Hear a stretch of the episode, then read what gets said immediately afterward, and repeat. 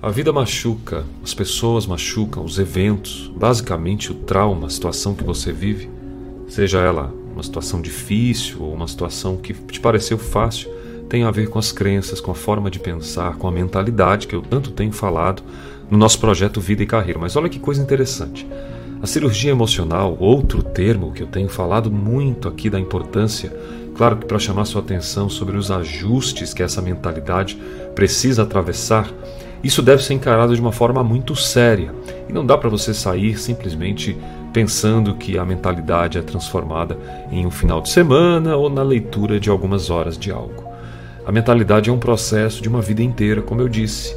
Aí fica aquela pergunta: então, quais são os métodos mais eficazes para corrigir medo, culpa, ódio, tristeza, raiva, nojo? Essas emoções que muitas vezes são distorcidas e que acabam bloqueando a nossa vida. Quando você decide procurar um médico para tratar o corpo físico, qual é a primeira preocupação? Encontrar um bom profissional.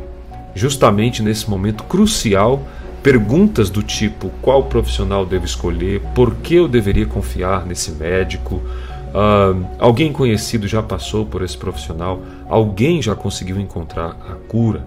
É nisto que se refere a escolha da qual você que está buscando ter uma mentalidade transformada, que está buscando ter uma vida melhor, uma cura emocional.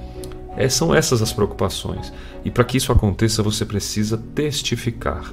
Você precisa buscar informações, e aí, como diz a Bíblia num verso que eu gosto, uma vez que a ciência te resolveu, você recorre à Bíblia que diz: a paz no coração é o juiz para fazer uma cirurgia emocional no ponto de vista figurado, para você tratar suas emoções através de processos psicoterapêuticos, é necessário expertise, conhecimento, é necessário aplicação científica, é necessário comprovação, regulação, e tudo isso é possível quando você sente paz no coração de que aqui vai.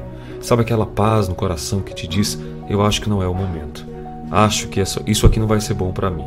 Esse tipo de coisa que a gente às vezes acaba passando por cima do sentimento incômodo é tudo o que você precisa para poder dar certo. Então, da próxima vez que você tiver que fazer uma escolha, além das razões, busque a paz no seu coração. Ela pode ser o juiz que vai ajustar a sua mente, que vai ajustar e regular as suas emoções através de um tratamento sério, dedicado e que de fato faz a diferença. É disso que eu queria falar e é hoje esse o momento de você tomar uma decisão de tratar as emoções através de um processo bonito que eu chamo aqui de cirurgia emocional. Traumas difíceis de sarar são possíveis quando a gente se dedica com o profissional correto e no tempo certo. Paz e bem para você. Vamos em frente, juntos somos mais. Até o próximo episódio.